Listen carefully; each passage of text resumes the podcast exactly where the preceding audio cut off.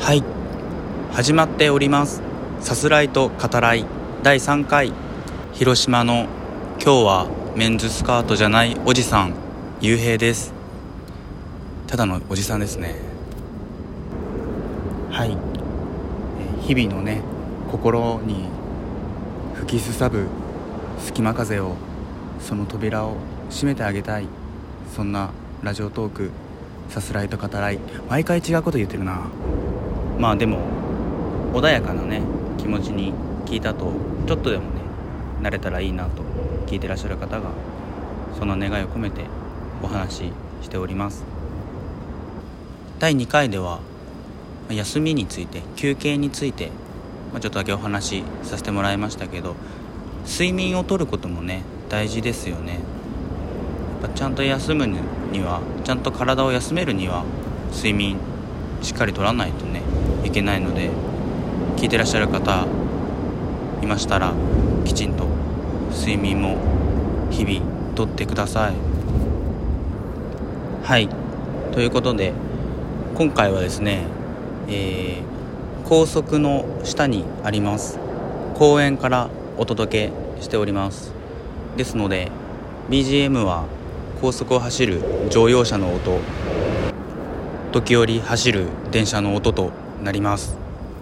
そしてですね、まあ、公園におりますので今回のゲストは、えー、公園の遊具さんたちですね。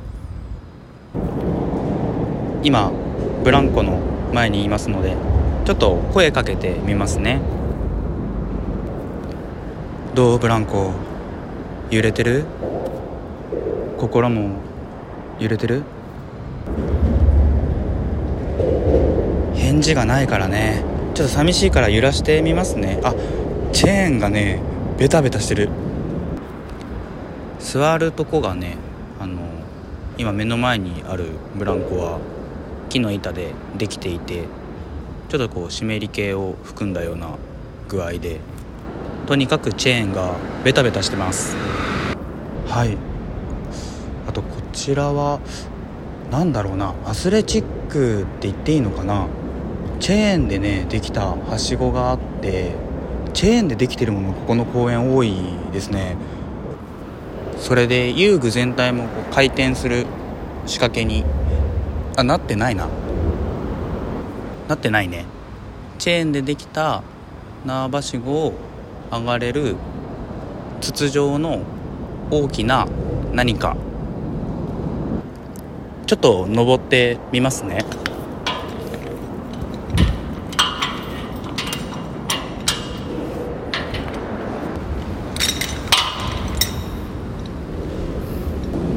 はい。ちょっと上まで登ってみたんですけど感想はというとあのあまり爽快ではない。そしてやっぱりチェーンがねベタベタするんだよな。チェーンでできた縄ばしごの筒状の何かからちょっと今砂場に移動しました。ちょっと声かけてみますね。どう砂場城にされてるいやこれはされてないな。あの例えるならね砂漠ですね。例えてるのかっていう話ではあるんだけど。足跡がたくさんついてますね。くぼみとかねたくさんあるな。うん。そして今僕がいます公園にある最後の遊具滑り台ですね。はい。ちょっと声かけてみますね。どう？滑り台。いろんな人間の尻の感触。どうかな？周りが草むしてるな。水たまりがたくさんできてるね。やだね。水たまりがねたくさんできてて高速の下なんだけどな。屋根があるのに結構大きめの水たまりができてますね。ですごくもうやたらと草むしてる。滑り台の周りが。はい。ということで、まあ、公園の遊具ね一つじゃないんでもう今日は複数ゲストということで、えー、紹介させてもらいました。フェンスもね公園を囲うフェンスもありますね。立ち入り禁止っていう張り紙が貼られてるフェンスね。立ち入り禁止っていう張り紙を貼られる気持ちどうなのかなってねフェンスにも聞いてみたいけどまあとりあえずここまでにしましょう。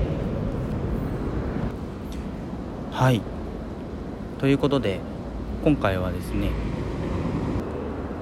あの僕以前映画や小説が好きだという話もさせてもらってるんですけど映画を見てきましたのでちょっとお話ししようかなと思います。ちょっと遅れ遅ればせながらなんですけど「竜とそばかすの姫」を見てまいりましたので少しお話しさせてください。はい「竜とそばかすの姫」ご覧になった方も多いとは思うんですけど、えー、ざっくりとストーリー申し上げますと、えー、田舎に住む女子高生内向的な女子高生すずが、えー、U というアプリ、電脳世界かな、まあ、ネットの世界。で歌姫となり人気者になってその中で竜ですね。ドラゴン。その U というネットアプリの中でアプリの中にいるパトロールに日々追われている悪名高い竜と出会って「てんてんてん」というお話ですね。予告編を見た時にあのネットのその U の中で描かれている世界ネットの中でのアニメーションっていうのはあのすごくディズニーにディズニーっぽいなっていうのはすごく思ったんですけど今回あのその U で描かれているアニメーションは、えー、実際のディズニーのアニメーションアニメーターの方なんですね。ジン・キムさんっていうが、え、ベルですね。現実ではスズっていう女子高生が。だけど、まあ、スズのアバターですね。ベルのキャラクターデザインを手掛けられていると。あの映画本編の中で最初にベルがクリオネがこう手のひらに乗ってきた時に「ありがとう」って返すんですけどあのその時の「ありがとう」っていう時のあの笑顔になるその目元の動きとかあの口元の動きがすごくやっぱりディズニーっぽいなっていうのはすごく思いますよね。実際にディズニーのアニメーターの方が手掛けられてるっていうのをちょっと知らずに本編見ていたのであの後でパンフレットを見てあやっぱりそうなんだっていう驚きがありました。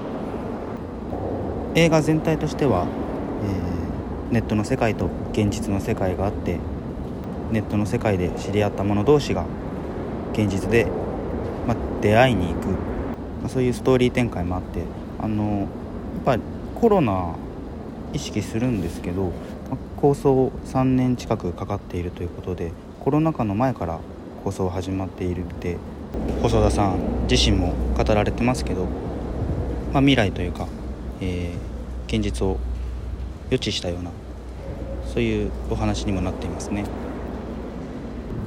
はいそれでですねまあここから本格的に僕の感想になっていくんですけどあの化け物の子以降かな細田さんが、えーと、1人で脚本を担当するようになったのが化け物の子からだと思うんですけどあのなので化け物の子以前以後みたいに細田作品は考えていて化け物の子以後の細田作品の中で僕はあの個人的には一番好きな映画になりました。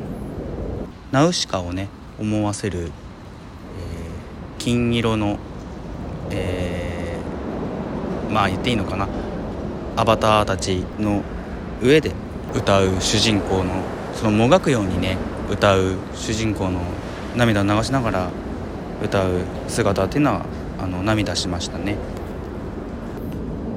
アニメーションもネットの世界と現実の世界、えー、大きく言ってまあ2つの世界観。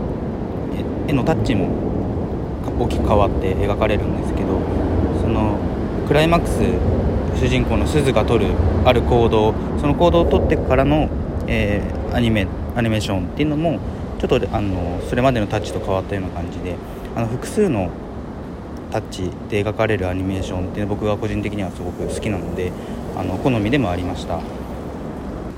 スパイダーバースとかねもう本当にあのクラクラ見ながらクラクラするようなねああいう感じはすごく好きです。